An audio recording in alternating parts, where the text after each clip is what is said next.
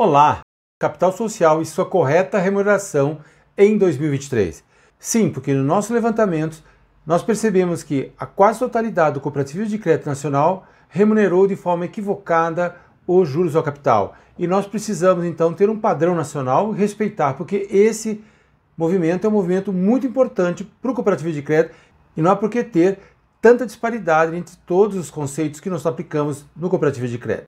Há sim uma grande possibilidade da Selic esse ano acumulada formal pelo Banco Central ser de 12,63, podendo ser 12,73 ou 12,53. Não vai fugir muito disso. Por quê? Porque nós vamos demonstrar para vocês como é que a gente calcula isso e como é que a gente consegue trabalhar isso com uma assertividade muito grande.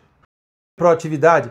Sim, porque nós precisamos trabalhar com isso de uma forma clara, sábia, que todo conselho e todo diretor saiba o ônus que vai ter se quiser remunerar 100% da Selic, que é o teto legal.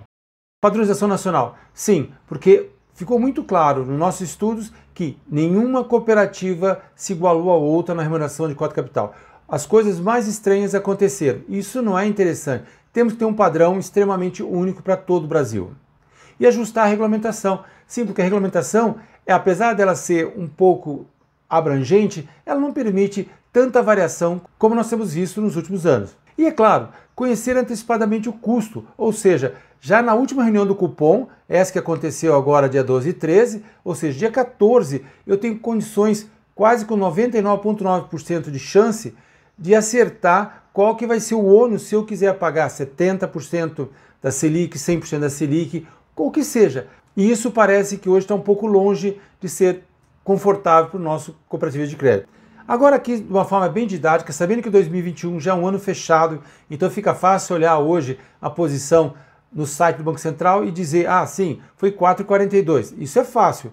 Mas eu gostaria de saber como é que eu conseguiria isso antes da fechada do ano. Eu preciso ter essa informação lá depois da última reunião do cupom. Eu preciso ter essa informação para poder pagar de uma forma justa dentro daquele ano. Eu não posso pagar no outro ano contábil porque eu estou distribuindo uma despesa para outro ano. Imagino muitos cooperativos pagaram dia 3, dia 4 de 2023 os juros devido em 2022, alegando que não tinham esse valor, mas se nós tivermos que arrumar esse ano, nós vamos ter que pagar dois juros ao capital no mesmo ano, para poder regularizar tudo que está atrasado. E é claro, não seria interessante só pagar um, já que tem dois em aberto, esse desse ano e o de 2022. Mas vamos continuar aqui. Então, na primeira linha, eu tenho 2021 acumulado até 8 do 12. Sim, se vocês olharem embaixo, a reunião do cupom foi 7 e 8. Então, nós temos informação no Banco Central que está acumulado, que está esse número aqui à tua direita, 1038 e alguma coisa. Dias úteis restantes após a última reunião do cupom, 17 dias. Depois do dia 8, nós temos 17 dias úteis. Mas o Banco Central sempre usa 252 dias úteis. Então, se vocês olharem na última quadrante aqui, vocês vão ver que faltou um dia. Então, eu tenho que colocar 234 mais 17 e vou acrescentar um dia para fechar em 252. Tudo bem. Coloquei lá. Eu tenho fator diário. Sim, depois que a passa a última reunião do cupom, eu tenho o fator diário. Ou seja, qual o impacto em dia útil que eu tenho sobre a taxa acumulada da Selic. Nesse caso aqui é 0.0034749. Se nós pegarmos o fator diário pelos dias úteis, aqui 17 mais 1, 18, se pegar o 0,0034 multiplicar por 18, nós vamos ter 0,0625. Ou seja, é aquilo que falta do dia 8 até o final do ano. Então nós temos acumulado em 8 do 12, que já foi conhecido lá em cima, mais os últimos 17 dias, calculado que nós fiz, desse cálculo que acabamos de fazer, que dá 0,06, nós vamos ter 1,044, ou seja, a Selic prevista no nossos cálculos de 4,43. Se nós olharmos no que está em amarelo, o Banco Central informou a todos nós que era 4,42. 4,42 para 4,43, a nossa margem de erro aqui foi 0,43. 0,23, ou seja, muito pouca, quase irrisória. Se nós olharmos em 22, que foi o último ano, é a mesma lógica. A nossa margem de erro aqui foi de 0,41 a menor. O Banco Central disse que deu 12,39 e a nossa deu 12,33. Reparem, a nossa margem de erro pelo cálculo é muito pequena e vocês vão ver que ela vai se tornar quase nula. Agora a grande esperança de todos é, Ricardo, como é que eu calculo a Selic para 2023 se nós não temos ainda a posição fechada no Banco Central? Olha, é um número que segue uma lógica muito racional no Banco Central. Então é fácil de chegar até ele. Claro que precisa um pouco de estudo. Depois que você pega o jeito, aparentemente ele é lógico.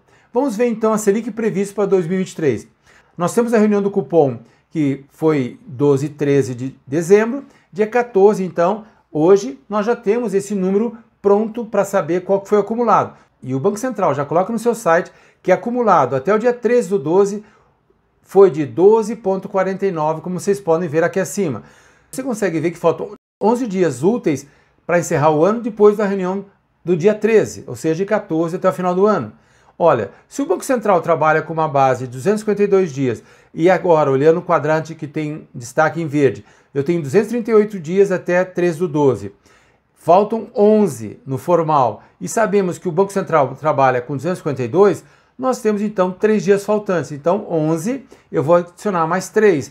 Da mesma forma, vou pegar o índice fator diário que já é conhecido, de 0,00045513 e vou multiplicar por 14 e vou ter o número de 0,0013.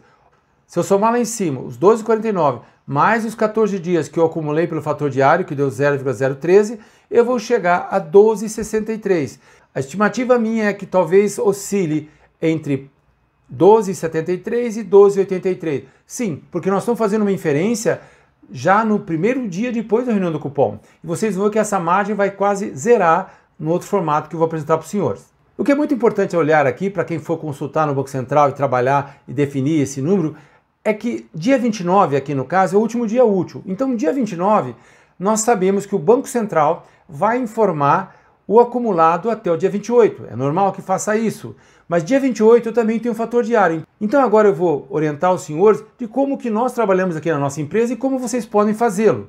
Então, a primeira coisa é entrar nesse link aqui embaixo e vocês vão conseguir olhar os fatores acumulados. Basta colocar o inicial e o final. Nós vamos colocar dia 29 do 12, lembrando que está exposto aqui. Inclui a taxa referente à data inicial exclui a final. Então ele vai acumular até dia 28 que nós vamos chamar de y. Agora eu vou calcular o dia que falta. Faltou um dia, que é o dia 29. Olha, eu sei por esse link aqui embaixo que eu consigo colocar dia 28 do 12 para 29, ele vai me dizer qual é o fator diário, em que vai ser o z. E veja então que coerência. Nós sabemos que o fator acumulado é y, é aquilo que aconteceu, que o Banco Central fornece de forma formal, acumulado até dia 28 de dezembro de 2023. Nós sabemos também que o fator diário é Z, é aquele dia de 28 para 29 que me falta, para saber qual é o valor do dia 29. Olha, se eu tenho até o dia 28 e eu tenho o dia 29, eu consigo calcular a Selic acumulada 2023 com uma margem absolutamente próxima. E é interessante frisar que em fevereiro desse ano nós fizemos um vídeo mostrando como que o cooperativismo faz dezenas, centenas de variações nos juros do capital, algumas extremamente fora do contexto, isso não era interessante. Então, nós fizemos esse vídeo em fevereiro, que era capital social, e nossos equívocos na remuneração. Lá nesse vídeo, vocês conseguem ver, nesse slide que está no vídeo de fevereiro, que eu consigo apresentar que um dia antes do encerramento do ano, usando o fator diário, aqui no caso B, eu consigo chegar no mesmo índice, que é o índice que a Ambima está dizendo que deu, ou seja, não há problema nenhum aqui. Mas atenção, tem dois fatores que eu gostaria de compartilhar com os senhores que causaram muita estranheza aqui na nossa empresa.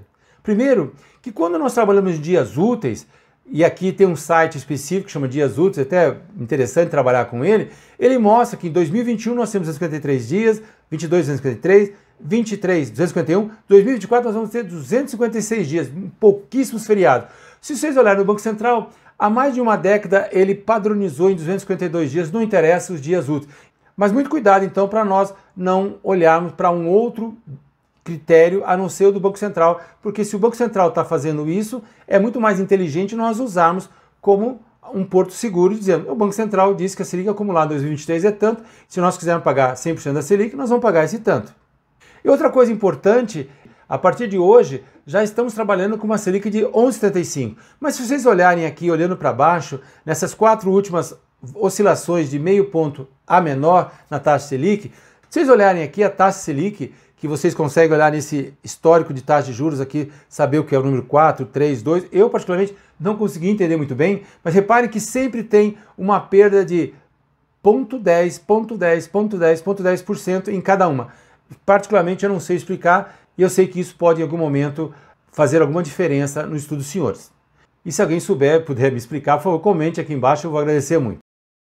Muitíssimo obrigado, espero que a didática tenha sido interessante, que nós tenhamos um padrão, que os reguladores, os controles, que a diretoria de risco, que o nosso conselho prime por ter um único padrão nacional, se não for esse, que tenha um outro, mas que seja próximo do ideal, que é seguir o Banco Central, que acumula a Selic de uma forma um pouco complicada à primeira vista, mas é o que é formal, é o que a Ambina usa, ou seja, nós estamos diante de um índice que devemos perseguir e não permitir que o cooperativismo tenha 30, 50, 100 formas diferentes, índices diferentes também para pagar juro capital. Isso não é nada interessante para nós que estamos preocupados com governança, transparência e queremos ser uma instituição financeira extremamente clara para nossos sócios.